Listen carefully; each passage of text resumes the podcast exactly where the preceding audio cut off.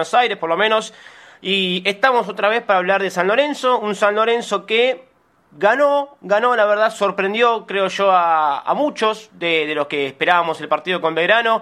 Un equipo con muchísimo, muchísimos juveniles, un equipo alternativo que dio la cara como San Lorenzo a lo largo de todo el año y se llevó, se llevó tres puntos tres puntos de oro, eh, para obviamente ya cerrar este, este campeonato. Un, nuevo programa con mucho para hablar, con, entrevistas, también con análisis de lo que fue obviamente la victoria ante Verano, el partido de mañana, la previa ante el DIM en la revancha, rumbo a buscar ese pasaje para los octavos de, final de, de, la Copa Sudamericana. Así que hay muchísimo para, para contarles, quédense prendidos, tenemos dos invitados, ahora dentro de poquito ya arrancaremos con este ciclo de, entrevistas, pero obviamente, antes que nada, el saludo para, para toda la gente que se empieza, se empieza a unir a, los vivos a través de YouTube, en Pasión por el Ciclón, también en, eh, San Lorenzo Redes, en, en deltamedios.com, ahí bajo la operación técnica de, de Ramiro Brignoli. Y bueno, un San Lorenzo que, que va, ¿no? Como dijo hoy Rubén Darío Insúa, hubo práctica abierta, ¿eh? el equipo ya está confirmado para este San Lorenzo, pero antes de meternos obviamente con el equipo, con el mercado de pases, que ya hubo, está cerrada por lo menos de palabra la, primera incorporación de, de este mercado que se avecina, obviamente que va a arrancar de manera oficial el primero de agosto, pero como San Lorenzo juega Copa, ya puede, puede moverse. Vamos a hablar de muchísimas cosas, pero como siempre digo también en las transmisiones, sin, sin más preámbulos, paso a saludar hoy a la mesa, sin, sin Juan Pablo Acuña, está de licencia, lo, dejamos ahí resguardado al querido Juan, obviamente el saludo grande para él. Lo saludo a, nuestro motor, a nuestro productor, lo podemos decir así, ¿no? Que hace, hace que todo también esto sea, sea posible. Juan y Simoni, ¿cómo anda, amigo? Bienvenido. Bienvenido. Hola, Lean. Hola, Hernancito, ¿cómo andan? ¿Todo bien? Bueno, un placer estar con ustedes acá y bueno, como decías, un triunfo ante Belgrano que me dejó más sensaciones positivas que otra cosa, me dejó a mí la impresión de que hay jugadores que si se los ponen pueden jugar en San Lorenzo, me, caso Diego Perea, el colombiano que hizo un buen partido, eh, reafirmo lo de Maroni que, que metió un golazo y que, y que tiene que tener más minutos en San Lorenzo, lo vi bien a San Lorenzo, me gustó. Un partido donde Altamirano fue exigido más de la cuenta y eso también que demuestra que, hay otro arquero con el que se puede contar. Así que yo me quedo con, todo lo bueno que tiene este triunfo ante Belgrano. Sí, obviamente, a ver, es un, es un triunfazo que, que ganó San Lorenzo, que logró San Lorenzo Almagro en, eh, en Córdoba con un Altamirano que, bueno, ¿no? Fue, fue la gran figura, pudo reemplazar un lugar con la vara muy alta, como era el arco de, Don Augusto Batalla. Así que bien por San Lorenzo, la verdad eh, cumplió y superó las expectativas, creo yo, de, todo el hincha ante este equipo alternativo que, había planteado Rubén Darío Insúa. Comentarista Hernán Sanz, ¿qué dice, amigo? ¿Cómo anda? ¿Cómo estás, Lea? Buenas noches, buenas noches a Juan y también y a la gente, ¿no? Que está del otro lado, eh, prendida ya en esto que es eh, martes de pasión, las noches, ¿no? De martes de Pasión por el Ciclón habituales, donde vamos a estar hablando de todo lo que dejó la victoria, ¿no? Claramente con Belgrano de Córdoba, después en la previa de lo que es el partido clave de mañana ante Independiente de Medellín, donde San Lorenzo busca el pase a octavos de final, San Pablo espera del otro lado de la llave, eh, y un San Lorenzo que además hoy empezó a tener alguna novedad y a mover un poco el mercado, ¿no? Casi eh, podemos decir un 99% cerrada ya la llegada de un refuerzo y después otros tres refuerzos que están bastante cerca. ¿eh? Hoy estuvimos eh, charlando en exclusiva para Pasión por el Ciclón con el manager de San Lorenzo, así que vamos a estar contando detalles ¿no? de algunas de las negociaciones que podría cerrar San Lorenzo en las últimas horas, aparte de la ya casi flamante incorporación eh, del ex hombre de estudiantes, Huracán, River, entre otros. Me refiero a Carlos Auski, ¿no? ya de público conocimiento también en las redes, pero bueno, vamos a contar detalles también de la llegada de Auski y otros tres posibles refuerzos que están cerquita eh, de San Lorenzo de Almagro. Después, bueno, respecto del partido, lo que decía Juan, ¿no? contento porque, bueno, uno ve eh, que también con algunos chicos puede contar.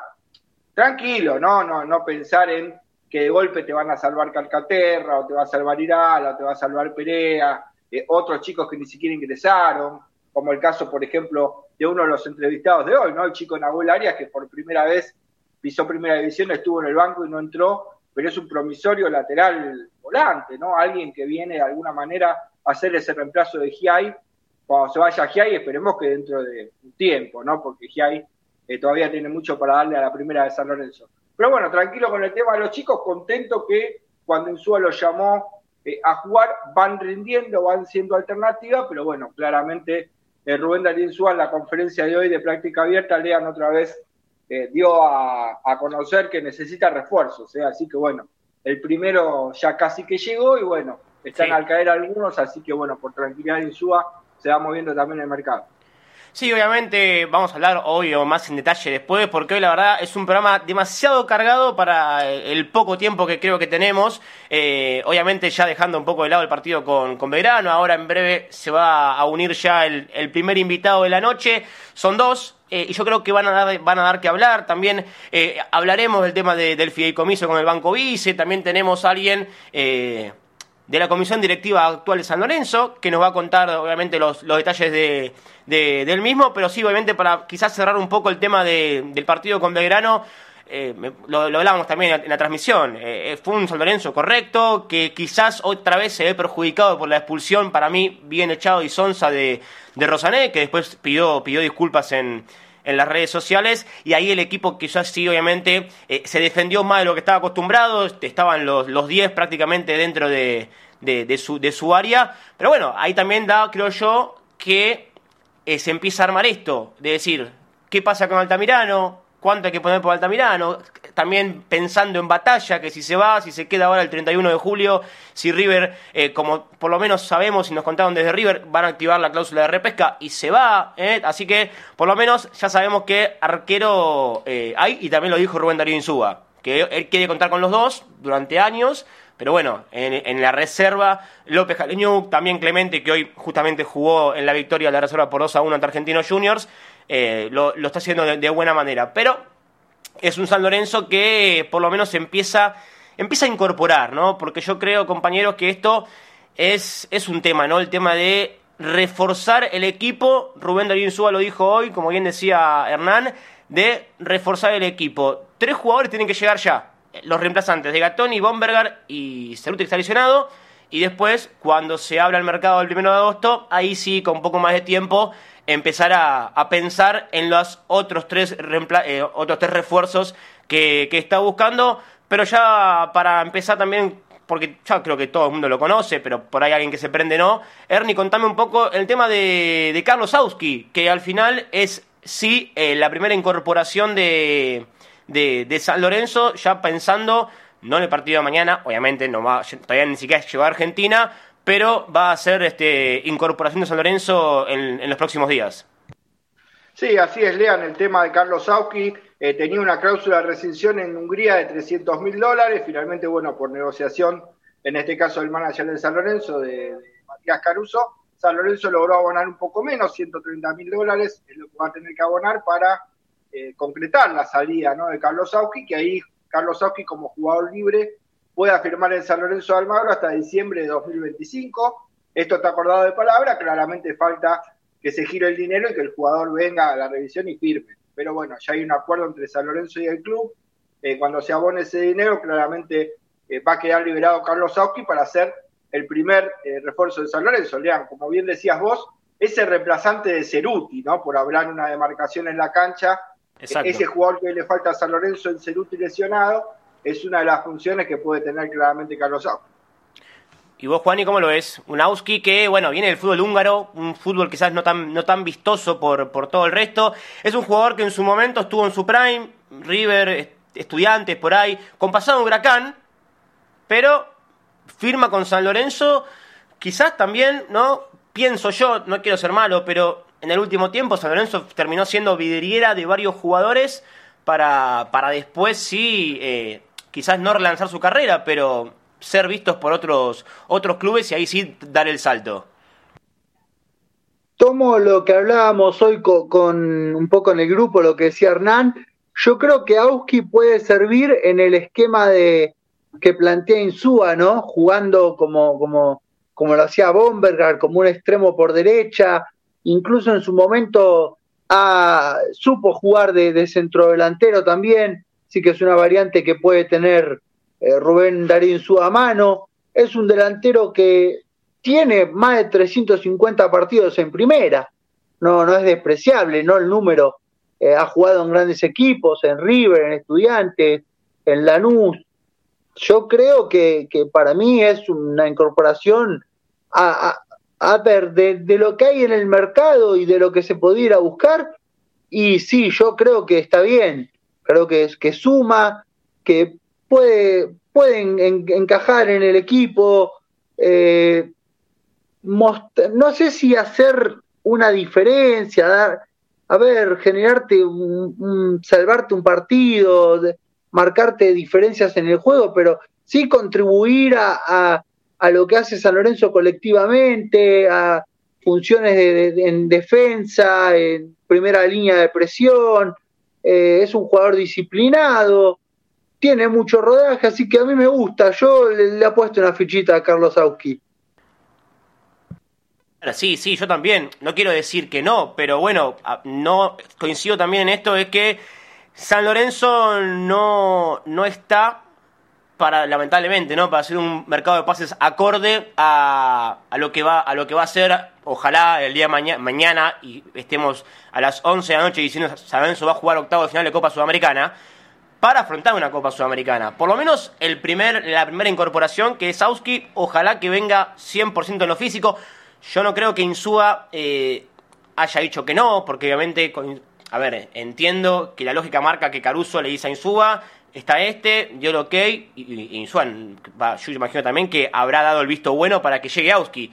A mí me gusta, es un jugador que puede aportar. Hay que ver también cómo se acopla por la banda derecha. Me imagino que, juega, que juega por ese costado, si mal no, no, no, mal no recuerdo. Eh, y cómo lo va a hacer con. Bueno, pero por el lado izquierdo, bueno, sí, también hay que ver también cómo lo ubica, pero también eh, enmarcarlo en el, tándem con, Agustín Giai, que creo que yo ahora con la salida de Bombergar, creo que coincidimos todos que ha, levantado demasiado el nivel y tenés que poner un jugador ahí también que, que lo pueda eh, ayudar, complementar, Ernie. Sí, sí, Lean, justamente creo que la función que busca Rubén Darío es, eh, es esa, eh, consensuado, eh, claramente tanto Auski como los jugadores que ahora vamos a nombrar en un ratito que están cerca, están consensuados, ¿no? Con Rubén Darío Insúa, eso no hay ninguna duda. Eh, yo creo, a ver, en una opinión más o menos parecida a la de ustedes, pero desconcordante en un punto. A ver, yo creo que cuando vos no tenés para salir a buscar lo que realmente querés, por ahí tenés que conformarte con algo que sume. Yo creo que hoy Rubén Darío Insúa sabe que tiene un 11, quizá hoy se eh, metió más como titular Leguizamón, está Vareiro y está Barrios, pero vos necesitas los recambios también. Leguizamón le llega un momento que está fundido y vos en el banco no tenés recambio. Entonces con Carlos Sauki tenés un jugador que te puede generar unos minutos eh, un determinado eh, nivel de rendimiento, ¿no? Claramente lo mismo que lo que se necesita un 9 suplente de, de Vareiro, ¿no? Sabemos las condiciones en las que está Blandi, que ha sumado muy pocos minutos, eh, entonces, claramente Auski te es una variante para Barrios o para Leguizamón, después si traes otro delantero puede ser variante para Vareiro. Volviendo a jugar las cartas sobre la mesa, a ver, el Ceruti y Bombergar que tenía Insúa cuando empieza el torneo, ¿no? Insúa piensa en Ceruti, Vareiro Barrios, Leguizamón, Bombergar, eh, como delanteros y Blandi, ¿no? Los seis delanteros. Después estaban los chicos que jugaron el otro día como Perea. Pero la idea inicial de son esos seis delanteros. Hoy de esos seis delanteros le faltan dos. Entonces, por eso quizá la llegada de Auski, un número 9 como pidió Insúa, para eh, poder suplir, ¿no? Eh, el tema de estos jugadores que faltan. Yo creo que también, bien físicamente, quiero agregar esto, bien físicamente, porque si no está, tendrá que ponerse a tono. El preparador físico de San Lorenzo mostró el régimen con el que trabaja y de la manera que terminan rindiendo físicamente los jugadores, ¿no? Incluso hoy se ve un Maroni mucho mejor físicamente que antes. Exacto. Entonces, cuando tome el nivel, yo creo que puede ser un jugador útil a ver, útil, un soldado de recambio, no es un jugador que, eh, digamos, va a ser clave para hacerte ganar la Copa Sudamericana, pero creo que puede aportar lo Suma. Sí, yo creo también, creo también, Juan, y que esto que marcaba Ernie es interesante porque eh, eh, ayer, bueno, el, el, domingo, una de las figuras junto al Tamirano fue Gonzalo Maroni. Un Maroni que cuando llegó vino de Atlas con poco fútbol en México, estuvo, estuvo bastante tiempo relegado por cuestiones físicas. Siempre que se le preguntaba, decía, no, todavía le falta. jugó tantos partidos en el último tiempo, no lo hizo de, la mejor manera, lo llevó de a poco y hoy es uno de los puntos altos, por lo menos eh, en este último tiempo. Le costará también a, a, Auski no acomodarse al fútbol argentino, porque ya lo conoce de, principio a fin, sino acomodarse a la idea de Insúa y también cómo lo vea el, cuerpo técnico a, a, Auski ahora cuando, cuando llega a la Argentina. Sí, bueno, eh, yo recuerdo que Maroni tuvo algunos minutos el semestre anterior en un partido con Central que San Lorenzo termina empatando, jugó 45 minutos, en otros partidos también disputó pocos minutos y después fue ganándose minutos con el, con el correr del tiempo, ¿no? Eh, recuerdo que fue para muchos una novedad cuando lo decidió ponerlo contra Fortaleza en Brasil de titular, partido que Maroni realmente la rompió, hizo dos goles, se destacó muchísimo. Y yo siempre digo, es un jugador que vistió la, la 10 de la selección argentina sub-20, calidad le sobra. O sea, para mí, si Insúa no lo ve bien desde lo físico o no lo veía bien desde lo físico, por algo es. Y, yo confío en, el cuerpo técnico y entiendo que los procesos a veces llevan un poco más de tiempo del que la gente puede esperar o aguantar y entonces eh, quizá tenía que tomarle seis meses una adaptación y ahora lo veo muy bien, lo veo que puede jugar, de hecho también eh, Insú arriesgó un poco poniéndolo con Martegani, ¿no? Juntando una sociedad de, jugadores de buen pie que, que puede andar, que le puede dar a San Lorenzo mucho rédito. Sí, es verdad, es cierto también eso que marcabas. Justamente hablando, hablando de Insúa, ya tenemos este al primer invitado de la noche, ya lo estoy, lo estoy sumando aquí a, a, nuestro, a, nuestra, a nuestro programa. Si, si lo tengo por ahí, lo voy a presentar como jugador que hace pocos días firmó su primer contrato con, con San Lorenzo, categoría 2005, juega de lateral. Hoy hizo una asistencia en la victoria, una buena victoria de San Lorenzo de Almagro ante, ante Argentinos Juniors en la reserva. Nahuel Arias, Nahuel querido, si te tengo por ahí, antes que nada, bienvenido, ¿cómo estás? Hola, buenas noches, ¿cómo va? ¿Todo bien? Bueno, eh, bien hoy, eh. Buena, buena victoria hoy ante, ante, Argentinos, ante Argentinos Juniors. Si yo no me equivoco, el centro de gol de Massino fue tuyo, ¿eh? ¿Cómo, ¿Cómo fue el partido de hoy? Sí, sí, la verdad que bueno, eh, era importante levantar cabeza. Eh, veníamos de dos derrotas consecutivas y bueno, y no había que acostumbrarse a perder y ganar era muy importante. Sí, no, me, me, imagino que, que, sí. A ver, eh, yo creo que el, el, equipo en sí, en la campaña, la, la, temporada, quiero decir, fue, fue buena. Me parece que también ha, ha sufrido bajas con jugadores quizás que, que, que fueron subidos a, a, primera, a entrenar con la primera. Bueno, es tu caso, ya vamos a hablar también de, eso. Pero vos, cómo, qué, balance haces de, este torneo? Porque el equipo está ahí en el casi en el top en el top 10. Hoy está en la undécima posición, pero la verdad, eh, considero yo, vos me dirás, eh, han hecho una buena campaña. Sí, creo que fue un torneo bastante bueno, bastante regular, eh, aunque nos quedamos con la espina de, poder terminar un poquito más alto creo que tenemos un gran equipo y obviamente siempre el objetivo era terminar entre los primeros tres, pero bueno, eh, hubo muchos partidos que, se nos escaparon y, y quizás ahí perdimos puntos y el torneo es muy parejo. La verdad que todos los equipos son muy difíciles, en todas las canchas se hace difícil y el torneo, como te repito, es muy parejo. Sí, no, obviamente. Y además, yo recuerdo, bueno, el último partido ante, ante Belgrano, ¿no? Un San Lorenzo que mereció ganarlo al principio al fin.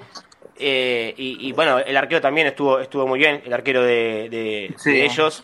Eh, y son esas cosas que tiene el fútbol, ¿no? Que como siempre decimos también nosotros los periodistas, no, no, no, el fútbol no conoce de, merecimientos, pero bueno, eh, la verdad que considero que han hecho una buena campaña, así que te, ahora te dejo con mis compañeros, también tienen muchas cosas por, por preguntarte. Juani.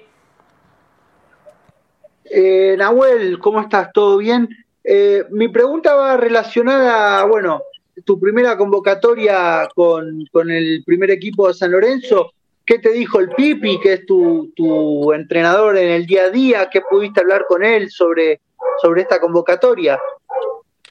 Hola, ¿cómo va? Eh, sí, hablé con él antes de viajar, justo me lo crucé y bueno, él me, me dijo que esté tranquilo si me tocaba entrar, que haga las cosas como venía haciendo en reserva, que, que trate de jugar como yo sé y, y que no tenga miedo, ¿no? Que, que me suelte y que juegue tranquilo. Ernie. Bueno, Nahuel, antes que nada, buenas noches, agradecerte eh, por estar estos minutos en Paseo por el Ciclón. Hernán Santos saluda. Bueno, eh, sos un jugador de características parecidas a Agustín Giai, para contarle a la gente, ¿no? Lateral, eh, con buen juego ofensivo también. en las primeras prácticas, ¿no? En primera división con Rubén Darío Insúa. ¿Qué es lo primero que notaste que te puede llegar a brindar Rubén Darío Insúa como consejo? ¿Alguna palabra de, algún compañero referente? tus primeras vivencias entrenando, ¿no? En primera división, eh, es lo que me interesa escuchar de tu lado, Nahuel. Y lo primero que, se me viene a la cabeza, eh, las prácticas en primera división son, son muy intensas. Eh, son muy intensas, son muy agresivas, en buen sentido. todos quieren ganar, son todos jugadores ganadores. en cualquier en cualquier juego, en cualquier detalle siempre todos quieren ganar y, eso creo que, que siempre es mejor para el grupo, ¿no? Y me dijeron que, que trate de, de ser un jugador, siempre buscar ser un jugador más completo, tanto en ofensivo como en lo defensivo, de ser ordenado, de, de tratar de, de ver un poco a Agus que, que él viene haciendo las cosas muy bien y bueno, tratar de verlo a él para ver eh, cómo son las, jugadas que él hace tácticamente, defensivo o ofensivo, cómo ataca, cómo salen eh, en la presión y eso, más que nada. ¿Y, y vos cómo, cómo, lo, cómo viviste ese, ese viaje a Córdoba? Porque bueno, estuviste, estuviste en la lista, fuiste al banco de suplentes contra, contra, contra Belgrano. ¿Cómo, ¿Cómo fue esa primera experiencia? Porque hace poco eh, tuviste tu, primer contrato firmado como, como jugador, obviamente, profesional del, club, y ahora eh, la, la, citación a un partido donde eh, estuvo la chance clara de, de, poder estar, porque fue un, fue un equipo, además de ser alternativo, con muchos jugadores surgidos de, las inferiores del club. Sí, sí, la verdad que fue una emoción eh, muy grande tanto para mí como para mi familia. Eh, la verdad que estaba muy contento de esa oportunidad y, y nada, la verdad que feliz, muy feliz. A pesar de que no me haya tocado entrar, eh, estaba muy feliz de esa experiencia. Aparte de mis compañeros y el cuerpo técnico siempre me tratan de una buena manera y, contento por eso. Juaní. Eh, Nahuel, y con los más grandes, los más experimentados del plantel, ¿pudiste entablar algún diálogo, alguna relación, algo que, que, se pueda saber? ¿Te dijeron algo de, este primer partido, de esta primera convocatoria? No, no, me no, y me dijeron que trate de hacer las cosas como la venía haciendo en reserva, que esté tranquilo, que muestre mi personalidad, que ahí nadie me va a decir nada y, y bueno, la verdad que los chicos me trataron muy bien desde el primer día y eso a uno siempre lo hace sentir cómodo. Hernán. Sí, eh, Nahuel, eh, yo quería preguntarte por la experiencia en el sub-20, ¿no? Recordarle a la gente que en el Mundial que se jugó acá en Argentina eras uno de los eh, preconvocados, ¿no? Para ser es justamente uno de los laterales junto a Giai, ¿no? Casualmente compañeros en San Lorenzo. Entonces, ¿cómo fue tu experiencia en el sub-20 junto con Giai, ¿no? Como compañeros, los entrenamientos que tuviste y tu, digamos, tu experiencia eh, con el técnico de la sub-20 y la selección argentina? Eh, con la sub-20 no pude ir a entrenar, no hubo entrenamientos previos, porque bueno, la mayoría de los chicos están en primera división ya y era difícil que los clubes lo cedan pero la noticia, tanto para mí como mi familia, fue, fue muy emocionante. Nunca me habían citado antes y que lo haga en la sub-20 y antes del mundial era, era algo único y bueno, desde ese punto fue muy, muy lindo para mí. Ojalá poder estar pronto, ¿no? No, eso, eso, eso es de ya, Nahuel. A ver, eh, hay una larga carrera por, por, por recorrer, eh, así que obviamente eso, eso llega, y, más con jugadores de, de, tus características, eh, pero olvídate que, eso, eso, siempre todo, todo va a llegar. Eh, muchachos, ¿alguna pregunta más? Juani, Ernie, y ya obviamente no le quitamos más tiempo a Nahuel. Yo tengo una última para cerrar, así que lo dejo a ustedes si tienen alguna más, y, y ya lo cerramos. Yo quería preguntarte, Nahuel, ¿qué, ¿qué, representa San Lorenzo para vos en este tiempo que, que llevas en el club? ¿Qué, ¿Qué, te ha formado? ¿Qué te ha dado el club? ¿Cómo, lo, sentís vos a San Lorenzo? Y San Lorenzo a mí me ha dado todo desde el primer día. La verdad que lo llevo muy presente, tanto yo como mi familia. Eh, estamos súper agradecidos por todo lo que hizo el club conmigo me ha enseñado desde todos los puntos de vista y la verdad que estoy muy contento de pertenecer a esta institución y, y de formar parte de ella. Bueno, de mi parte la última y, y, agradecerte, ¿no? Claramente estos minutos que tuviste con nosotros en Pasión por el Ciclón. Además del lateral derecho, eh, también te has sabido mover como volante derecho, es otra de las demarcaciones en las que has jugado. ¿Tenés alguna otra posición que te ha tocado jugar que también te sentís cómodo para poder aportar en tu experiencia sí. en primera división? Sí, sí, en juveniles he jugado varias veces de, de lateral de, de, volante derecho, también de doble cinco. Eh, me, me, siento cómodo y, y es una posición que, que me gusta. Eh, cuando empecé en el club, empecé de, jugando de central, de dos. Después, eh, con Facundo Rusica, él me, me puso de cuatro y en pre-novena empecé a jugar de 8 con el Chaya Rossi. Y ahí fue una posición que, que la mantuve dos años más o menos. Jugaba de 8 y de 4, iba rotando. Bueno, la verdad que bastante completo. ¿eh? Rubén Darío Insúa ya por lo menos tiene eh, o un lateral derecho o un volante derecho o lo que pida el técnico, imagino, Nahuel, que estarás listo para eso. Sí, sí, obviamente. Lo que diga, y siempre a tratar de estar listo y preparado para eso. Y yo tengo dos, son cortitas. Eh, la primera es si, si tuviste, a ver, después del partido con, con Belgrano, alguna charla más con el técnico, alguna futura convocatoria más. ¿Qué, qué te dijo eh, Rubén al respecto? No, no, no tuve la posibilidad de hablar con él todavía sobre eso. Ah. Bueno, y, y, la otra, esto, esto es más que nada es algo personal. Eh, ¿Por qué el número 30 en la, en la convocatoria? ¿Aún ¿Es por algo especial o porque tocó el 30 y te quedaste con la 30? No, tocó el 30. La, nosotros no decidimos eso, pero eh, tocó ese número y a defenderlo. Bueno, no, obviamente. Lindo. Sí, a ver, obviamente. De Leo. Eh, exactamente, ni más ni menos que en el PSG. Bueno, un Messi que. Eh, Ahora tenemos que ir a apuntar a Miami eh, con, con, Leo, pero sí, obviamente eh, es, es, un jugador que todos vamos a ir a donde, a donde sea. Eh, Nahuel, te agradezco por, por tu tiempo, que, que, sigan los éxitos y lo mejor para el último partido, que no se sabe todavía cuándo van a jugar. ¿A ustedes le dijeron cuándo se juega el partido con, con Tigre? El martes, creo. El martes el que martes. viene.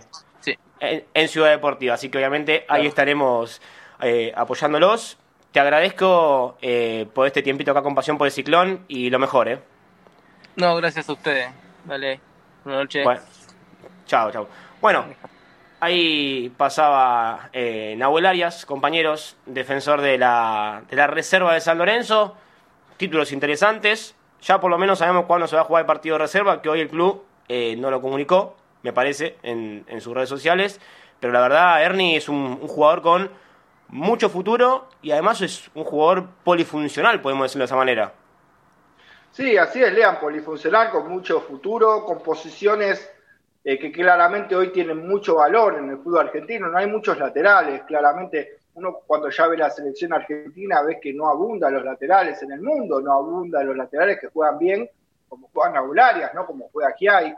Eh, por suerte San Lorenzo tiene el Negrito Herrera también, o sea, por suerte San Lorenzo tiene futuro, ¿no? En el lateral derecho, eh, cosa que no es habitual, eh, y es lindo, ¿no? Es una experiencia linda escuchar a los chicos de San Lorenzo porque uno eh, imagina que después son jugadores profesionales y también está bueno hacerle entrevistas, escucharlos, pero es como que el valor que tiene para un chico que recién empieza como Arias, de poder ya empezar a hablar, a mostrarse, a contar un poco la experiencia, es una, una experiencia, bueno, reconfortante para él y para nosotros, así que para mí muy linda entrevista.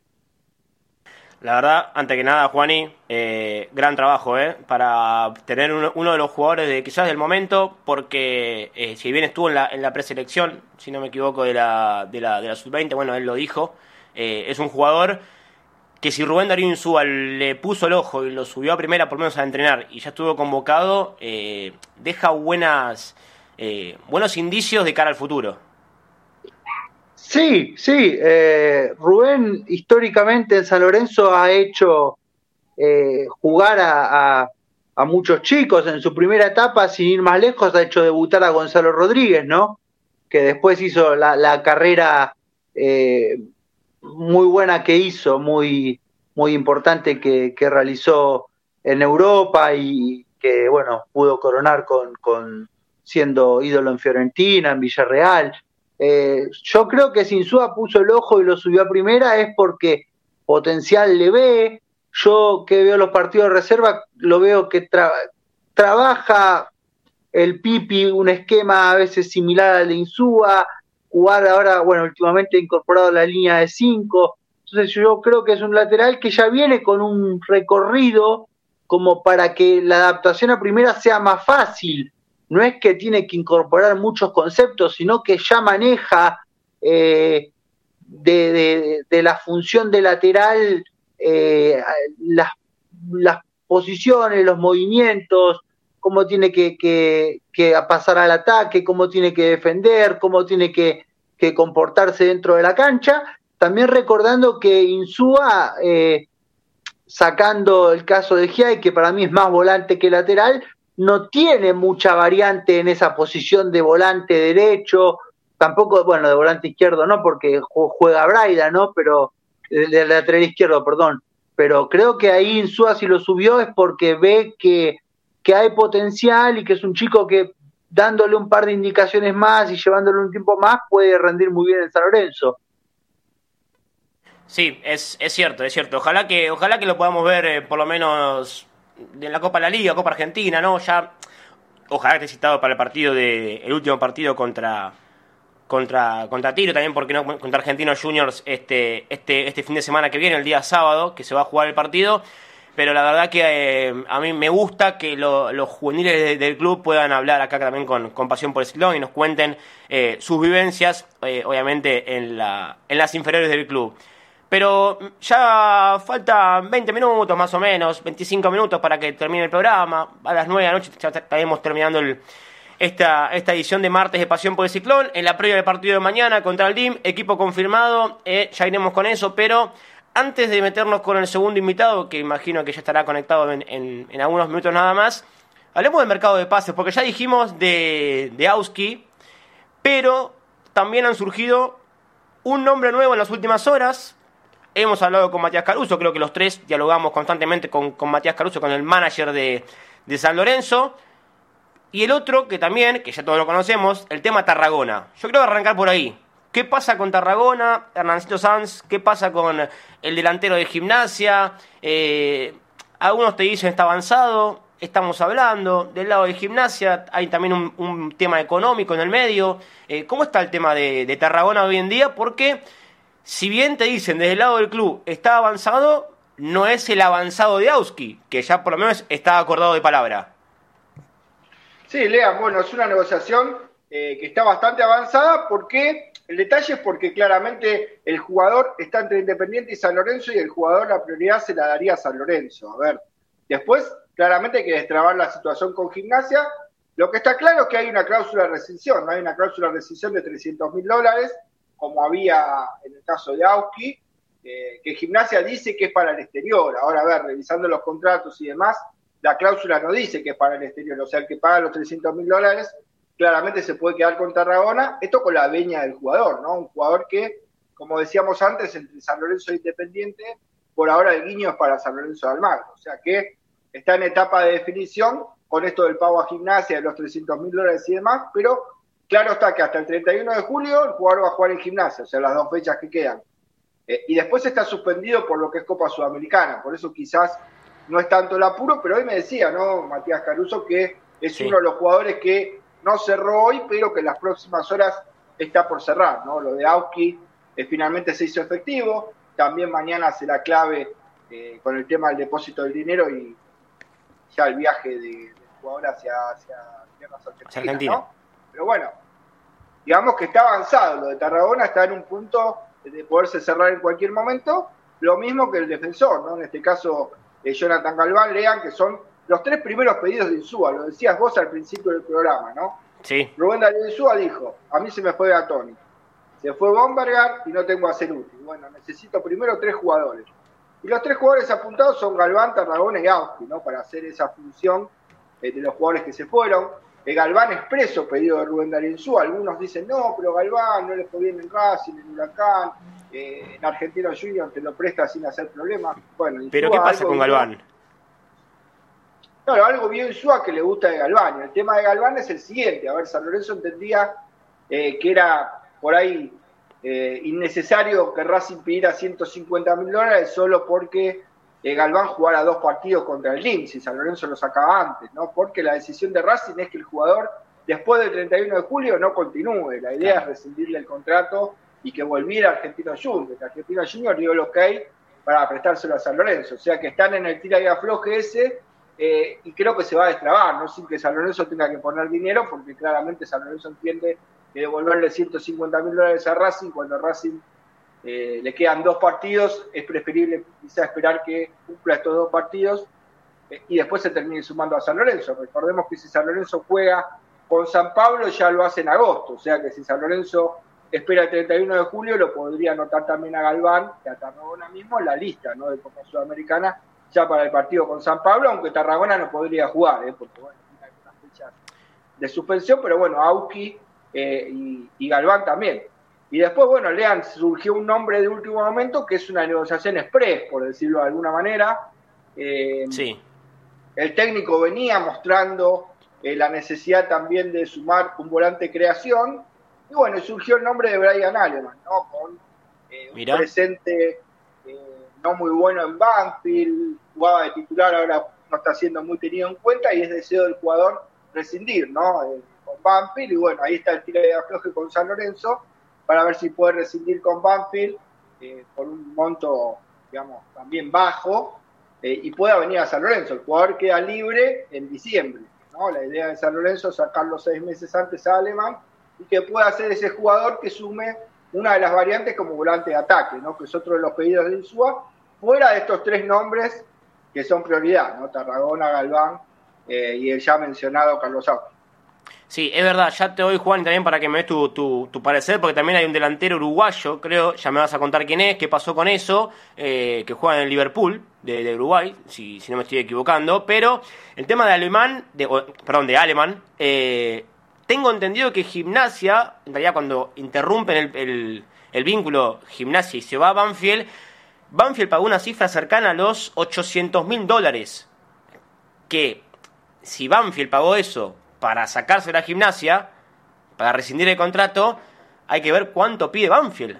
Ahora, teniendo en cuenta además que tenés un jugador que también está a préstamo en el club, como no es Altamirano, que también tiene opción de compra.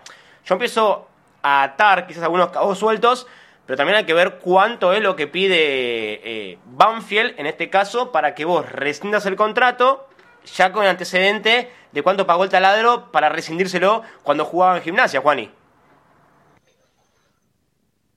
Sí, eh, bueno, yo no tenía el dato de cuánto había pagado Anfield la, rescisión con gimnasia. Eh, sí, entiendo que, bueno, yo no, soy muy fanático de Brian Aleman.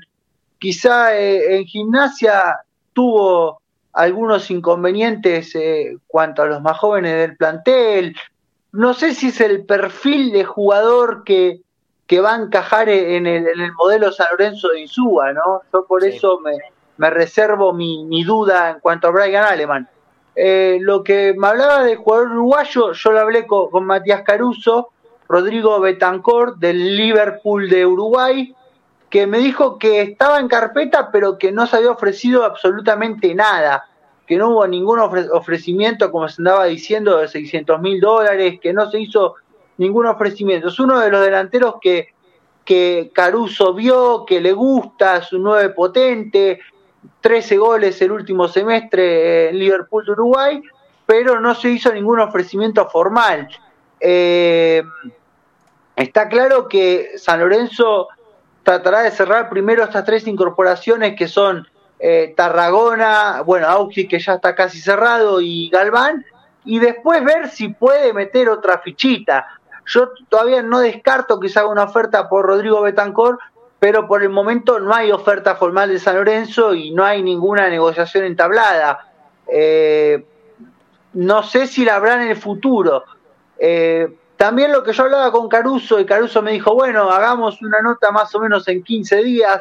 Él quiere esperar un poco más para ver si, si puede hablar con nosotros y mostrar un poco su trabajo. Él, la verdad que trabaja eh, contrarreloj y, y eh, con el con, con, dos monedas, ¿no? Porque San Lorenzo la verdad lo que tiene son dos monedas, así que lo que está haciendo es un trabajo a, a destajo para tratar de cumplir los pedidos de Insúa y quizá no quería dar una entrevista ahora porque no tiene mucho para mostrar todavía, pero yo creo que Caruso va a terminar cerrando tres o cuatro jugadores y vamos a tener una linda entrevista con él. Espero que sí, sí. Sí, contame. te sumo un detalle del tema del uruguayo. Bueno, primero, a ver, decir de este lado, la gente sabe, ¿no? De público conocimiento que mucho a mí cómo maneja el club, la dirigencia de San Lorenzo, no me tiene muy convencido, ¿no? Pero quizás yo tomo esta postura de separar un poco a Caruso de ese lado dirigencial, porque entiendo que es un empleado encargado de ser el manager de la institución, ¿no? Y claramente, si vos le decís, tenés dos monedas, como decían ustedes, no se puede manejar mucho, si bien la gente quizás del otro lado a veces, eh, pero Caruso, mirá, se va a batalla ahí, pero se va Elías y no trae a nadie, bueno, eh, claramente Caruso tiene que trabajar con las herramientas que la dirigencia le da, ¿no? Creo que es eh, un poco a veces víctima de eso y a veces, bueno, también tiene un reconocimiento por su trabajo, por su scouting, por algunos jugadores que han venido que a lo mejor nadie imaginaba, como el caso en su momento de Bombergar. Pero bueno, más allá de ese detalle de Caruso, yo le decía, eh, a ver, Matías, ¿por qué entonces nombran a Bittencourt como que en Uruguay, que está cerca de San Lorenzo? Y él me agregaba este detalle. A ver, gestión mía no es está en scouting, es un jugador que interesa. Yo una oferta no la hice. Ahora bien, en Uruguay dicen que tendría la salida acordada de Liverpool y que jugaría en San Lorenzo. Bueno, puede haber un grupo inversor que le compró el pase al jugador y charle con los dirigentes y le diga, bueno, en su momento va a jugar en San Lorenzo. Eso ya sería una negociación que excede al manager y que claramente eh, no va a poner piedras en el camino si eso sucede. Pero digo, no es una gestión de San Lorenzo. Siempre eso puede suceder en los mercados, ¿no? Viene un grupo de empresarios, lo compra, el chico queda libre de libre. Pues bueno, le dice, bueno, te compro el pase en tanto, como dicen por ahí, 650 mil dólares y lo deja prestar Lorenzo. Es algo que también puede suceder, pero hoy en día, bueno, no, no, no, es así, ¿no? O por lo menos quizás los medios uruguayos tengan esa información que todavía, por lo menos acá en Argentina, eh, la información de que esté cerrado y que esté, sea jugador de San Lorenzo no está y claramente según el manager, con él no han charlado nada. Después puede haber algún dirigente que por su lado esté haciendo la gestión y después eh, termine manifestándolo en la mesa de, la comisión directiva, ¿no? Bueno, ahí justo cuando terminabas de hablar vos, Ernie, eh, estábamos tratando de enganchar al invitado, al último invitado de la noche, eh, que también me gustaría ver qué opine del mercado de pases, porque quién más que está quizás en las entrañas de San Lorenzo, pero ahora cuando obviamente eh, estaremos reconectándolo, hay algún problema técnico en cuanto, en cuanto al audio. Eh, ahora estaremos obviamente viendo si lo, si lo podemos enganchar. Si nos escucha, lo voy a presentar primero como, como corresponde. Es vocal de opositor en la actual este, comisión directiva. Fue candidato a presidente en las elecciones que lamentablemente nos han arrebatado eh, el año pasado. Está con su agrupación Volver a San Lorenzo. Es el doctor César Francis. Doctor, ¿cómo le va? Bienvenido. Lo saluda Leandro Rotondo. ¿Qué tal, eh, Leandro? Escucho muy tenue. Estoy haciendo un gran esfuerzo para escucharlos. Así que cualquier eh, reiteración de la pregunta que le solicite va a ser por esta razón. Buenas noches, mis saludos a todos y gracias por el interés. Bueno, a ver, sí, obviamente, si hay algo que no, que no se escucha bien, eh, lo, vamos a, lo vamos a repetir. No sé si escuchó lo último, pero veníamos hablando, ya que estamos y lo enlazamos, eh, del mercado de pases que se le aproxima a, San Lorenzo, ¿no? ¿Cómo, a ver, como vocal también, miembro de la comisión directiva, ¿Cómo ve el, mercado de pases que se está llevando a cabo ahora? Porque ya en las últimas horas se apalabró, se acordó de palabra la llegada de Carlos Auski. A ver, eh, el manejo del fútbol profesional de San Lorenzo deja mucho que desear desde lo dirigencial, desde el 2015 en adelante. Esto no es ninguna novedad. Eh, lo bueno que estamos transitando, este camino que estamos transitando desde la llegada de Gallego Insúa es por mérito exclusivo y excluyente de, del propio eh, Gallego Insúa. Eh, ha tenido que lidiar con la falta de apoyo institucional y la falta de acompañamiento institucional a la hora de no solamente el armado del equipo, sino también de mantener al equipo, ¿no? Hemos visto lo que ha sucedido y cómo se ha desarmado San Lorenzo eh, en cada mercado de pases y también muchas veces en el medio de los mercados de pases o durante, antes de la finalización del mercado de, de pases o del torneo. Eh, el manejo que hace el oficialismo con el, con el fútbol profesional eh, va de la mano al oscurantismo que impera en todas las áreas de gestión del club desde el, el 2015 para acá, que fue cuando nosotros en comisión directiva ya decidimos eh, parapetarnos con un rol férreo de oposición. ¿no? Eh, la verdad que no tenemos elementos para aportar respecto a qué es cierto, qué no es cierto, cuáles son los términos, cuáles son las condiciones. No hay acceso a los contratos y esto con nuestro gobierno en diciembre se termina, porque lo que tenemos que comprender y entender, que nosotros como dirigentes de una asociación civil administramos un patrimonio colectivo, nosotros tenemos que rendir cuentas, tenemos que informar, tenemos que transparentar nuestros actos de gobierno y además contarle al socio qué es lo que hacemos con su plata. Uno de los motivos por los cuales no tenemos más de 100.000 socios, sin duda alguna, es porque la gente, el hincha, no sabe qué hacemos con su dinero. Y esto es, eh, la verdad, una de las cuestiones que tenemos que cambiar y erradicar en el corto plazo. Eh, digo, y esto pasa en el fútbol profesional, pero también pasa en otras áreas de, nuestra institución. Ustedes saben muy bien que he apoyado al gallego Insúa el año pasado en un momento muy crítico, cuando muchos ya planteaban y rumoreaban eh, la búsqueda de otro técnico, tanto del oficialismo como también candidatos eh, a la presidencia de otros espacios. Y antes del partido con River de septiembre del año pasado, me reuní con él para brindarle nuestro apoyo, que iba a ser nuestro director técnico en caso de que triunfáramos en las elecciones frustradas de diciembre del año pasado, y este año lo volvimos a hacer. Y luego, cuando también semanas atrás empezaron a haber algunos, eh, salir a la superficie algunos rumores y algunos resquemores sobre el trabajo de, de Gallego Insúa y el resultado y el rendimiento del equipo. Y lo hacemos porque como convicción tenemos que la matriz a defender es la que él impuso en San Lorenzo por primera vez en 40 años, que las puertas del fútbol profesional estén abiertas al fútbol juvenil. Obviamente que habrá que traer refuerzos con experiencia, con jerarquía, eh, que potencien a los juveniles, que los ayuden en el proceso de maduración a los juveniles. Pero eh, eso también tiene que venir a la mano de comprar aquello que el técnico necesita aquello que el planteo táctico necesita y no traer por traer. Y los jugadores juveniles son el mejor antídoto para evitar los negociados a costa del fútbol sí. profesional que vimos a lo largo de estos últimos ocho años. Sí, la verdad eh, coincido en gran, en, en gran parte. La verdad que eh, todos coincidimos en esto, que hay un desmanejo dirigencial, eh, no es algo de, de, ahora, no es novedad.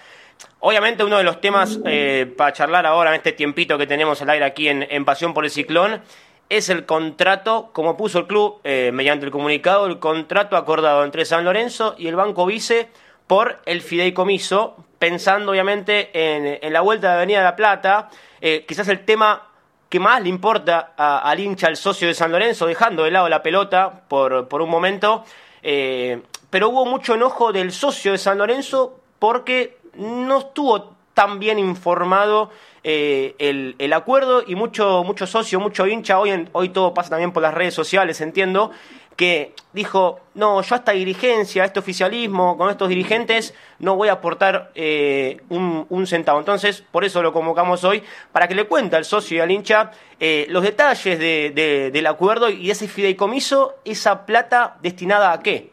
va. Muy bien. Es muy importante esta, esta pregunta eh, y la agradezco. En primer lugar, me gustaría, eh, si me permiten, explicar mi participación como único vocal de minoría en la negociación con el vice. Mi participación va de la mano al sentido de la responsabilidad dirigencial. Digo, una vez, por una vez que permitieron que tener acceso a una negociación, a poder tallar en la redacción y la confección de un contrato en defensa de los, y dar la oportunidad de defender los intereses eh, y los términos y condiciones de ese contrato en beneficio de San Lorenzo, ¿cómo no voy a estar participando? Máxime cuando es para volver a Avenida La Plata con estadio, que es nuestra prioridad y es la prioridad de todo el mundo sanlorencista bien, bien nacido. Digo, eh, es imposible pensar que le íbamos a sacar y que le iba a sacar el cuerpo a semejante responsabilidad y a semejante oportunidad de intervenir en algo que va a ser una herramienta y un aliado esencial para la construcción del estadio en Avenida La Plata. Máxime que en diciembre, si todo sigue su curso natural y todo sale como pensamos y como prevemos, voy a ser presidente de San Lorenzo. Y la verdad que no tengo intención de encontrarme como presidente de San Lorenzo con un contrato de fideicomiso que sea eh, incómodo para los intereses y las condiciones de San Lorenzo, máxime cuando tuve la oportunidad de poder meter mano en él antes de su aprobación, como hicimos y como hice en estas horas, en estos días, en la reunión con las autoridades del vice. ¿Qué es lo importante de este contrato de fideicomiso? En primer lugar, entiendo y avalo el escepticismo y la desconfianza que tiene la gente de San Lorenzo respecto a la administración de los fondos por parte de las actuales autoridades. Desde el 2015 vengo planteándolo. Pero lo importante de esto, del fideicomiso, es que blinda, da protección a aquellos recursos que van a la cuenta del fideicomiso para la construcción del estadio se lo sacamos de la mano de la administración a este oficialismo. Vaya lo importante que es. Por ejemplo, los casi 90 millones que van a entrar después del desguace por la venta del material de, Avenida La Plata. En San Lorenzo seguramente durarían 24 horas y con suerte. De esta manera quedan protegidos y van a ser trabajados y va a rendir frutos en el marco del fideicomiso y de acuerdo con, con el vice. Y así como este monto eh, de dinero otros ítems y otros rubros también que van a ser a la gestión de aquí a diciembre van a ser destinados al fideicomiso, los vamos a proteger y no van a ser mal usados eh, para pagar deudas que tal vez no son legítimas o que no tienen la documentación eh, pertinente o para invertir en jugadores que no, que no corresponden. Entonces digo, esta es la tranquilidad que le tenemos que dar a los socios y a las socias de San Lorenzo, que la plata que va al fideicomiso no queda a la administración del oficialismo y solamente se puede utilizar para la construcción del estadio en Avenida La Plata. En segundo lugar, también aportamos eh, que cualquier modificación al contrato en sus términos eh, importantes, sustanciales, esenciales, inexorablemente deba pasar por el tratamiento, la discusión y aprobación de la Asamblea de Socios. Y esto hace una política y un modelo que defendemos nosotros como futuro gobierno del club de transparentar la gestión y de mostrar toda la documentación al mundo sanlorencista. De esta manera vamos a forzar cualquier cambio eh, en los contratos a que todo lo del mundo de San Lorenzo pueda conocerlo.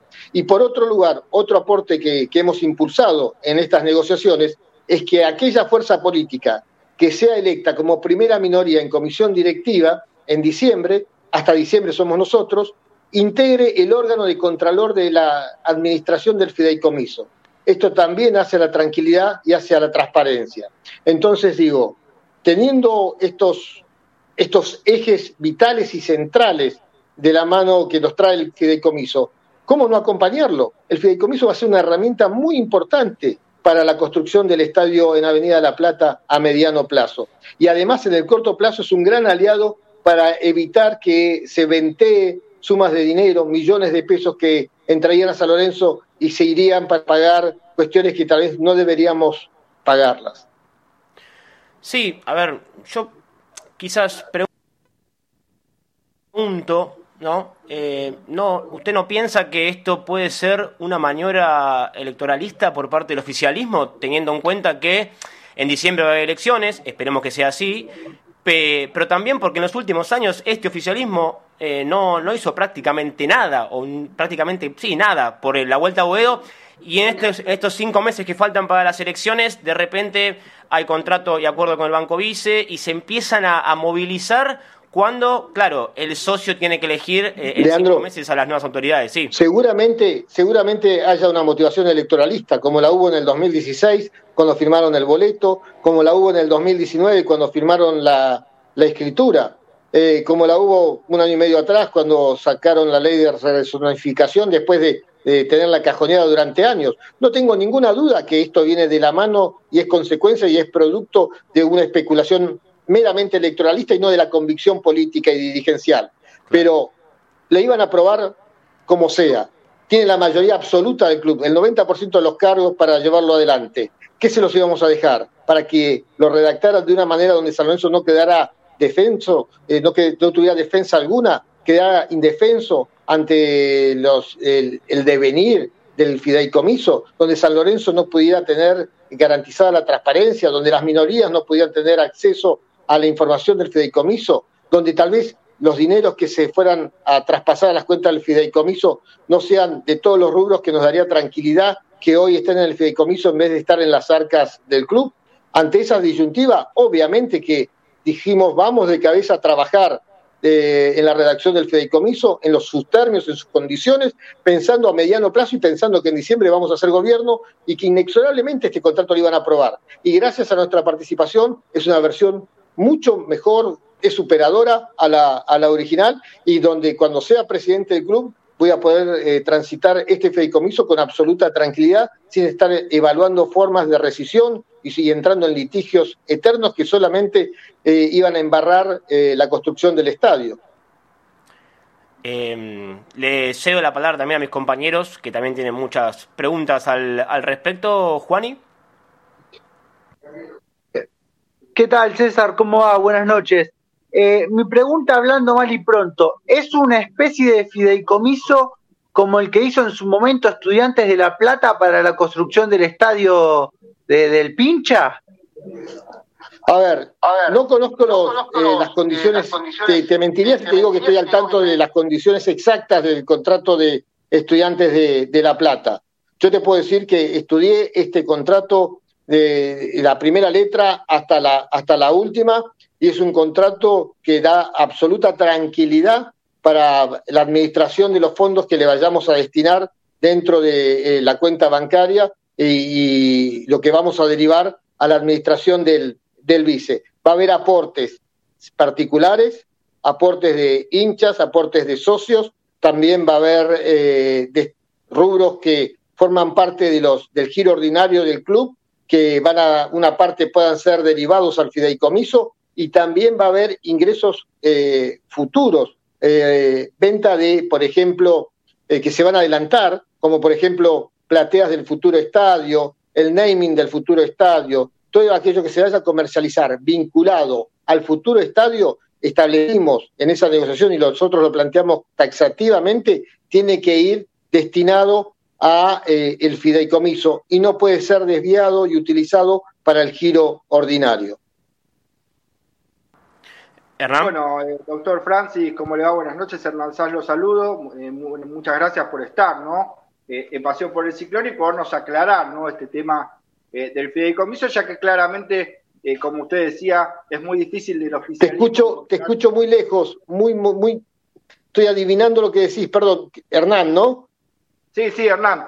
no, que le decía que, bueno, antes que nada le agradecía porque es muy difícil que el oficialismo nos dé información, ¿no? Y de alguna manera, como usted fue parte del fideicomiso, eh, le, agradezco estos minutos, ¿no? En Pasión por el Ciclón.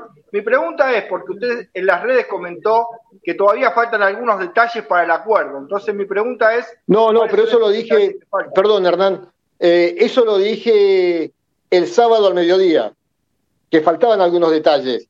Trabajamos el sábado a la tarde para pulir esos detalles. Eh, nosotros seguimos defendiendo las modificaciones que entendíamos y se pudieron concretar eh, promediando la tarde del sábado. ¿eh? Por eso después salió la convocatoria a los asambleístas para la asamblea del 31 de julio, que además de tratar eh, el contrato de fideicomiso, va a tratar también otro tema muy importante y que no debemos olvidarnos, y que debemos repudiarlo, como una vez más, como es el balance contable, ¿no? Un balance contable que se va a tratar sin ningún tipo de acceso a la información, sin ningún tipo de acceso a la documentación respaldatoria, algo que ya es reiterativo y constante desde el 2015 eh, a la fecha por parte de este oficialismo, y donde ese balance va a tener, tiene también las notas del auditor, donde establece claramente que no tuvo eh, acceso fehaciente a los intereses y a las fechas de pago de mutuos por 376 millones de pesos. Y, también en las notas del auditor se establece que San Lorenzo no lleva el, libro diario. Entonces, es un balance que no está reflejando la verdad del pasivo, la verdad de la situación patrimonial y económica de, nuestro club, cuando tenemos mutuos por 376 millones de pesos y no sabemos a qué tasa de interés están, eh, se otorgaron, se recibieron esos, esos préstamos y esos mutuos. Eh, el balance tiene que ser una foto de la realidad económica. Hecho de esta manera, no lo es. Y no tener el libro diario también es algo muy preocupante, porque esto, lo que, ¿qué delata? Esto no da seguridad respecto a cómo se administró la plata. Esto delata que se puedan cambiar los conceptos, los rubros, los titulares, de deuda. Digo, y hace más de 10 años o 10 años que San Lorenzo no está llevando su libro diario. Digo, y nosotros nuevamente en la Asamblea vamos a fijar nuestra postura negativa porque entendemos que no se puede votar un balance en estas condiciones y estas características, pero que es el mejor reflejo de cómo se está haciendo gobernado San Lorenzo por este oficialismo en los últimos ocho años. Bueno, no sé si Juan tiene alguna pregunta más eh, al, respecto. Sí, yo quería preguntarle, en, el, en la reunión que hubo cuando se firmó el acuerdo del fideicomiso, hubo eh, personas que son las responsables de llevarle a los asambleístas la información respecto a lo que es el acuerdo. Eh, ¿Qué rol cumple puntualmente la Asamblea de Socios de San Lorenzo en, este acuerdo de fideicomiso? Eh, una, una, pequeña corrección. Todavía no se firmó. Para firmarse tiene que aprobarlo la Asamblea. Eh, la Asamblea va a ser quien lo va a tratar y lo tiene que aprobar. Una vez que tenga la aprobación de la Asamblea, estaríamos en condiciones de, de firmarlo. Eh, yo, como presidente de Volver a San Lorenzo, informé y estoy informando eh, a mis asambleístas, están al tanto de los términos y las condiciones.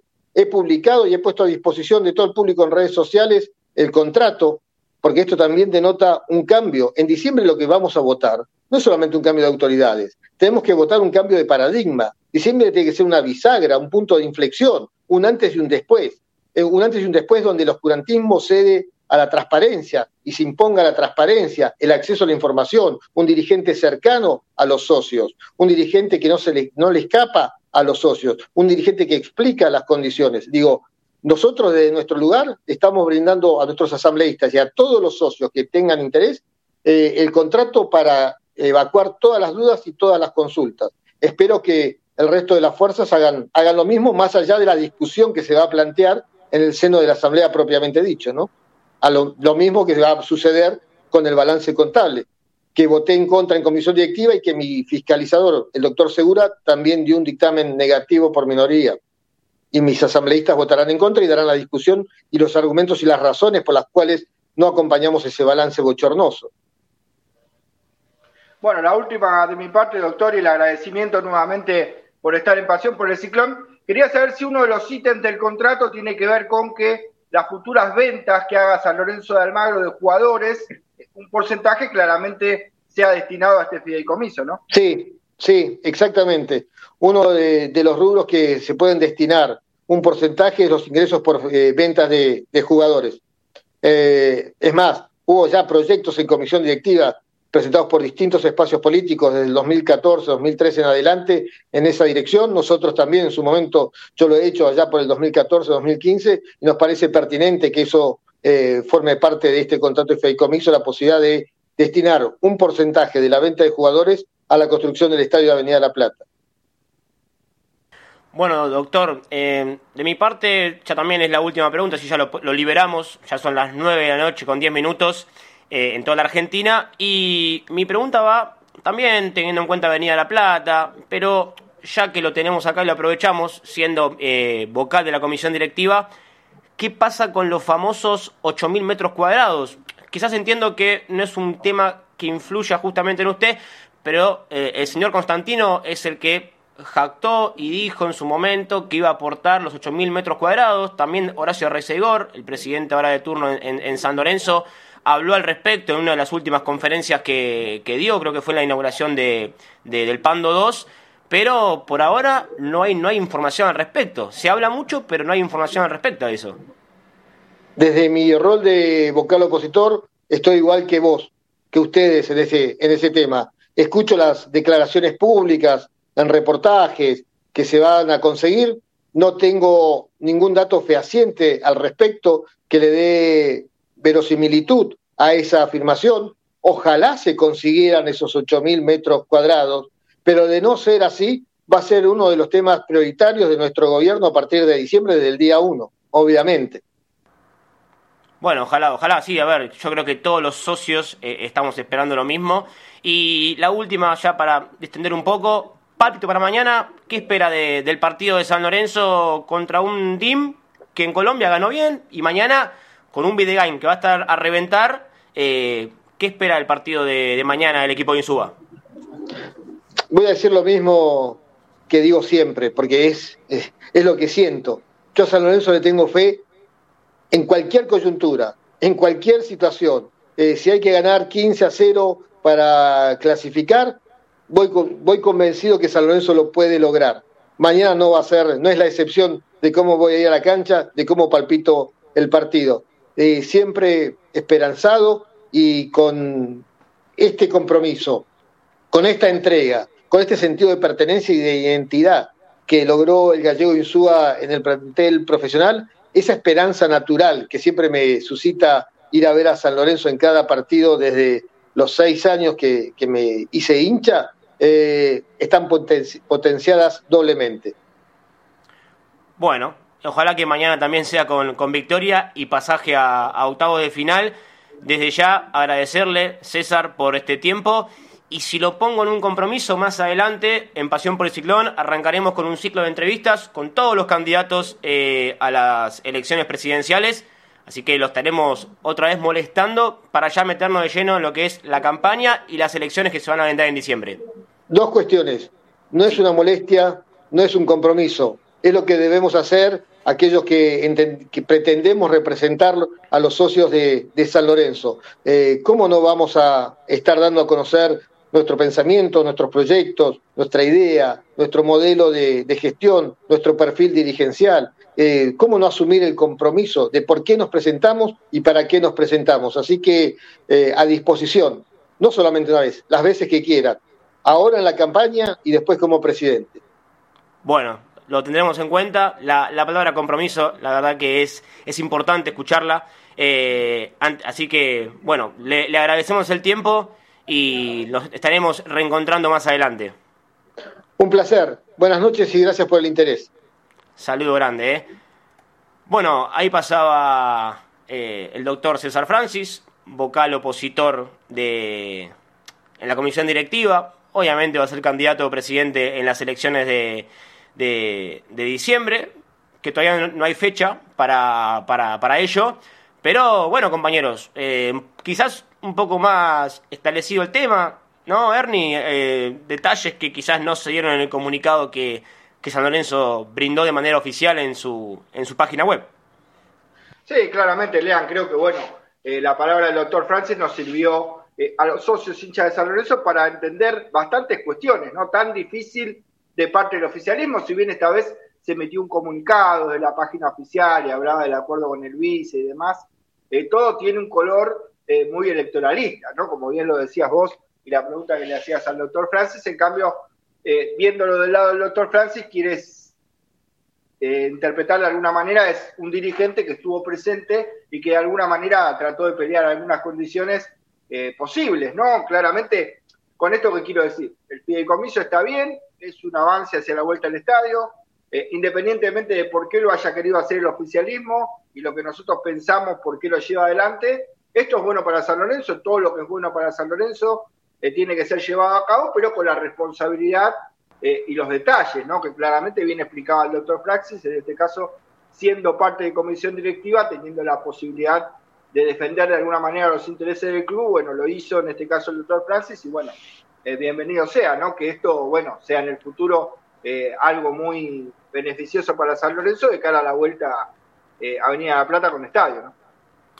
Yo creo, Juan, que también quedaron por ahí algunos tópicos que tocar. Obviamente ya después, cuando estemos, entremos en lo que es la campaña eh, propiamente dicha, eh, supongo que ya el mes que viene va, van a arrancar y salir todas las campañas, los spots y, y demás. Imagino que después de las paso lanzarán todos sus la campaña fuerte, pensando en diciembre, pero eh, un, César Francis que al menos, eh, como le decía Ernie, ¿no? esclareció un poco el tema del fideicomiso, porque hay muchos socios hinchas Avenzo que no quieren saber nada con aportar eh, a, este fideicomiso que, a ver, para mí carece de, credibilidad. Sí, a ver, yo le preguntaba por eso si el fideicomiso se parece al que en su momento, en el año 2013, realizó el Club Estudiantes de La Plata, porque fue un fideicomiso que le permitió a estudiantes obtener eh, la mayoría de los ingresos para la construcción del estadio que, que visitamos hace poco, está muy lindo, eh, en 1 y 57, un estadio muy lindo, muy bonito. Entonces yo le preguntaba si un poco era en esos términos y condiciones como para que el socio pudiera estar al tanto de, cuáles eran las condiciones de, de este fideicomiso. Creo que él despejó un poco las dudas eh, sobre por qué es importante el aporte al fideicomiso, pese a que yo también tengo desconfianza de, esta comisión directiva. Eh, un caso puntual es el de los refundadores. Muchas veces uno dice, ¿para qué fui socio refundador? ¿Cuáles son los beneficios que tengo al respecto? Y la verdad que ser socio refundador ser socio normal de San Lorenzo, en su momento te daban alguna prioridad para conseguir entradas, pero más que eso no. Y entonces uno dice, ¿para qué no? Pero bueno, eh, quería que lo aclarara él. Sí, no, a ver, también este el, tema que se habló en, la última reunión de comisión directiva fue el aumento de la cuota, que si bien es cierto que en Argentina todo, todo aumenta, pero eh, ¿dónde está el beneficio para el socio? Eh, yo entiendo que hay, una, hay una cierta inflación, pero ¿Dónde está el beneficio para el socio? Lo que bien decía eh, Juan al respecto. O para el socio refundador, o para el socio eh, el, activo, el simple, el pleno, el del exterior, el del interior, eh, el refundador. No, no, no. Yo creo que falta un poco más de interés en darle beneficio al socio. No hay ropa de San Lorenzo, no hay ropa de Nike. entonces hay muchas cosas que, que tienen que darse cuenta de la, esta actual dirigencia eh, y como digo, para mí eh, esto del fideicomiso es, totalmente una maniobra eh, de cara a las elecciones de, diciembre. Pero bueno, obviamente desde ya, porque si por ahí alguien ahí, hay alguien, a un directivo de San Lorenzo que nos está escuchando ahora en vivo, lo invitamos para, para que dialogue con nosotros, para hablar sobre el tema del fideicomiso o lo que quieran charlar. Pero ya cerrando el tema este, yo creo que quedó todo más que claro con, la palabra autorizada de, César Francis. Nos metemos ya de lleno en lo que es el partido de mañana porque ya nos pasamos 15 minutos de las 9 de la noche. Obviamente le agradecemos a, a Ramiro Breñoli que está ahí atrás, en el detrás de, escena, eh, en la operación técnica de Delta Medios y San Lorenzo Redes. Ya para cerrar el programa, previa del partido de mañana, Hernán. Equipo confirmado por Rubén Darío Insúa, que hoy no tuvo batalla en el arco, pero mañana va a estar. Eh, don Augusto, que fue padre hoy, creo que por segunda vez, ¿no? Nació su hija Justina. Así es, Leandro. Bueno, nació Justina. Bueno, el gran abrazo y saludo y felicitaciones, ¿no? De acá del equipo de Pasión por el Ciclón para don Augusto, que sí, será titular mañana. Eh, claramente hoy no participó de la práctica, licenciado, ¿no? Por una cuestión eh, más que merecida, ¿no? La licencia, ya que, bueno, fue papá. Eh, hoy jugó Altamirano, pero mañana va a jugar Batalla, Lean. Después eh, Rafa Pérez Luján, que le gana la pulseada a Campi como líbero. Y Hernández en la defensa. Después en la mitad de la cancha, que hay por derecha, Braida por izquierda. Jalil Elías con Maroni en la medular. Maroni que le gana finalmente la pulseada a Perruzzi. Y después arriba los tres mosqueteros, por decirlo de alguna manera, ¿no? Leguizamón, Vareiro y Barrios, eh, habituales titulares en este 11 de Rubén Darío Insúa, que mañana se juega todo ante el DIN. Eh, recordemos que San Lorenzo ganó en Colombia 1 a 0. Cualquier resultado que se dé, que no sea derrota de San Lorenzo, lo pone a San Lorenzo claramente en la próxima instancia para jugar con San Pablo. Además, algo también importante, que no vale el gol de visitante, como en la vieja época, ya hace una o dos ediciones que eso dejó de, correr, por lo menos en, torneos de, de Conmebol. Pero bueno, con equipo confirmado, Juan, y mañana yo creo que se viene un partido, a ver, no voy a decir difícil, porque todos los partidos son difíciles, son 90 minutos, donde todo puede pasar. También hay que tener en cuenta que no va a jugar C3, que fue expulsado en la, en la ida, para mí el jugador más desequilibrante del de, DIM, o por lo menos que lo complicó a, a, San Lorenzo, pero mañana eh, es un partido vital, donde ya en octavos hay, hay rival confirmado. Bueno, mi único miedo es viendo lo, el último partido de San Lorenzo por la liga local, que, que lo tuvo Altamirano como figura, es el control de Luciano Pons. Yo siempre repito, el 9 del DIN en la fase de grupo de Copa Libertadores le marcó a los tres rivales que tuvo Independiente, Independiente eh, Medellín. Así que yo trataría de estar persiguiendo al 9 lo más cerca posible. Y después creo que la obligación la tienen ellos, tienen que salir a buscar el empate. Creo que esto a San Lorenzo le va a favorecer para encontrar espacios y realizar un juego que, le sienta cómodo al equipo de Rubén Darío Insúa.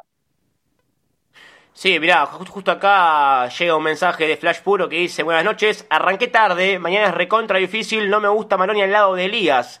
Eh, yo creo que coincido también un poco con lo que marca Juani, que la obligación de salir a buscarlo es de ellos. San Lorenzo es un equipo que de contra por lo menos eh, demuestra que tiene. No nos quedemos con el partido del, último domingo porque era un equipo totalmente alternativo. Ahora vamos a volver a ver a Barrios, a Malcolm Braida, eh, a Giai. Yo creo que va a ser un partido difícil, no hay que confiarse porque además la ventaja es mínima, eh, pero me parece que está bien la inclusión de Maroni Ernie en el 11, un jugador que por lo menos eh, te puede dar tenencia de balón, libera al perrito Barrios más un poco más en esa línea final, en ese último cuarto de cancha, y encima el mediocampo del DIM no fue tan poblado. Yo también creo que es un equipo que ataca, ataca mucho por las bandas, de las bandas hacia el centro. Sí, así es, Lean. Yo igual en esta coincido con Flash Puro. ¿eh? Yo creo que eh, a mí Maroni ahí de doble 5 no me gusta, a mí Maroni me gusta más arriba. De hecho, los partidos que ha rendido Maroni fue jugando más arriba. Nunca jugó de doble 5 y le ha rendido Maroni a San Lorenzo. Recordemos que contra Belgrano, San Lorenzo, si el esquema según Rubén Darío Insúa es 3-4-3, bueno, fue 3-4-2-1. Pues San Lorenzo usó a Maroni y Martegani casi como enganches detrás del 9 que era Perea no eran extremos ni Maroni ni Arteani, sino que eran eh, jugadores de un eje conductivo, en un esquema similar, pero con esas variaciones, ¿no? Eh, quizá con Leguizamón y Barrios tenés jugadores más de banda, de más de uno versus uno, más de velocidad, más de centro, y que en Maroni y Martegani tenés jugadores de tenencia. De cualquier forma, a mí me gusta Maroni adelante de una línea de volantes, ¿no? sí, obvio. De, enganche. Eh, si querés también a lo mejor la posición de Barrios, tirado a la izquierda, metiendo diagonales hacia el medio, como, jugaba en Talleres. Pero bueno, esto es lo que la sensación que tengo yo, ¿no? Claramente Maroni hizo un gran partido en Córdoba, merece ser titular en San Lorenzo, no tengo ningún lugar a dudas. Y confío sí en Insúa, que si él ve eh, a Maroni al lado de Elías, claramente debe ser por alguna ventaja de que ve en el mediocampo de un DIM, ¿no? Un DIM, como bien decía Juani, que no va a poder especular, que se va a tener que venir, va a tener que venir a buscar el partido, entonces claramente eh, ahí en la mitad de la cancha ese eje conductivo que le puede generar Maroni puede terminar de liquidar la serie en favor de San Lorenzo, eh, pensando también en no especular tampoco con el 0 a 0, porque si te hace un el DIM, eh, está complicado, ¿no? Es cierto. Bueno, a ver, ya para cerrar el programa, eh, así ya nos ponemos en foco de la transmisión del día de mañana. Obviamente ya estaremos con la venta en la voz de, de Hernán Sanz. Pero rápidamente hoy habló Insúa, dijo que la Roca Sánchez todavía sigue entrenando diferenciado. Recién el lunes que viene va a volver a hacer eh, eh, entrenamiento a la par del grupo, pero es un Carlos Sánchez que eh, va a volver recién ya pensando en la Copa de la Liga, una recuperación larga, porque te guste o no, es un jugador que quizás falta a la hora de tener un poco más de relleno en el banco de suplentes. Y el otro que hoy se desgarró fue, bueno, o por lo menos una lesión muscular, no sabemos todavía si es desgarro o no, pero lesión muscular así que pinta, no pinta tan bien, es la de Ciro Rosané, que no pudo completar la práctica de, hoy y, también salió con alguna molestia muscular. Algunos dijeron que era un desgarro en el, en isquiotibial de, una de sus piernas. Eh, habrá que ver después cómo, cómo, cómo terminó eso. Eh, Juani, lo, lo, último para contar, lo que tengas para decir ya para ir cerrando el programa. Bueno, eh, hablaste de Copa de la Liga. San Lorenzo tiene confirmado que debutará en la semana del 20 de agosto en condición de visitante de Lanús. Un estadio donde a San Lorenzo siempre se le ha dificultado, ¿no? Sí, no, son recuerdos de Vietnam. Eh, prácticamente la, la, cancha en Lanús, lamentablemente, pero bueno, ahí estaremos, eh, eh, firmes, obviamente, en la, en la del hincha, acompañando a San Lorenzo a, donde, a donde juegue. San Lorenzo que va a jugar también el día sábado a las 15.30, si no me equivoco, contra, contra um, Argentinos Juniors, en lo que va a ser la, la última fecha como, como, local para el equipo de Insúa en el, torneo. También se imagina, imagino, un, un Videgaina a, a, reventar. Eh, pero mañana, Ernie, estaremos todos eh, prendidos, a pesar del frío. Dicen 8, 7 grados para las 9 de la noche, pero así como está el señor Simoni, ¿eh? Campera, gorro y al nuevo gasómetro a transmitir un partido que creo yo que va a ser vital para todos. Sí, lean claramente desde las 20:30 vamos a estar en lo que es la previa de una gran transmisión, como siempre, siguiendo a San Lorenzo, en este caso en lo que es eh, la fase 16 sábados de final de esta Copa Sudamericana, buscando la clasificación. Eh, sí, en cancha de San Lorenzo, si hace 7-8, en cancha de San Lorenzo hace 5 grados menos.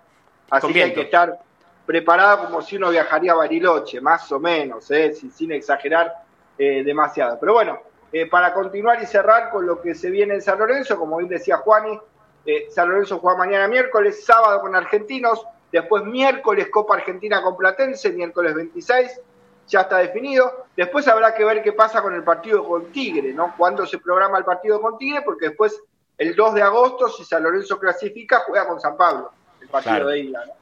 Entonces quizás esté en el límite ahí del descanso San Lorenzo en ese partido con Tigre, que quizás se postergue o quizás directamente San Lorenzo lo termine jugando con eh, un equipo muleto, ¿no? Esto es lo más seguro, ¿no? Que pase algo parecido a lo que pasó con Belgrano y San Lorenzo ponga un equipo muleto con Tigre y guarde todo para claramente la presentación con San Pablo. Pero bueno, semanas que se vienen donde se juega entre semana y fin de semana para San Lorenzo, mañana, sábado, miércoles, otra vez sábado, domingo y después otra vez por Copa el 2 de, agosto, eh, si Dios quiere, ¿no? Contra San Pablo.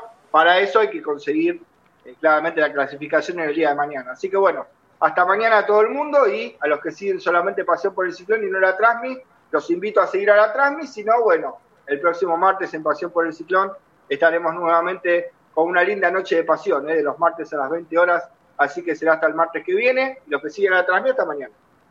Exactamente, eh, em, adhiero a todo lo que dijo el señor Hernán Sanz, comentarista de la transmisión de, del hincha. Mañana estará, obviamente, en lo que es el análisis táctico esquemático, como siempre digo, eh, en el campo de juego, eh, en la zona de prensa de San Lorenzo de Almagro, en el estadio Pedro Videgain. A la gente, obviamente, agradecerles por el tiempo. hubo mucha gente. A los que no, suscríbanse al canal, que estamos a, creo que más o menos 50 suscriptores, llegar a los, a los mil. Así que también eh, es un trabajo a destajo que hacemos todos los que componemos Pasión por el Ciclón. Saludo para Juan Pablo Acuña. También para Ramiro Brignoli, que mañana también va a estar eh, en la operación técnica del, del, partido, de la transmisión por deltamedios.com, San Lorenzo Redes, en todas sus plataformas, a días y por haber. Saludo para Flash Puro, que ha comentado, también dice, vamos mañana es el Lorenzo de mi vida, también para el que está siempre con nosotros aquí prendido, Ángel Oscar Robaldo, así que a la gente la esperamos mañana, en la cancha también, y si no prendidos en la, en la con un San Lorenzo que va a tener mucha seguidilla de partidos, con las tres competencias en juego, ojalá que mañana sea también con Copa Sudamericana y siguiendo en vida en este torneo con Rubén Darín Suba, que sabe lo que es ganarlo, y así que también un último mensaje para los dirigentes, háganle, cumplan el deseo a Insúa, tráiganle refuerzos, que está haciendo milagros con, con, poco y cada vez menos. Así que eh, ya saben, nos reencontramos mañana con la Transmi, el día martes eh, desde ya con eh, un nuevo programa de Pasión por el Ciclón y desde acá nos despedimos. Gracias y hasta la próxima.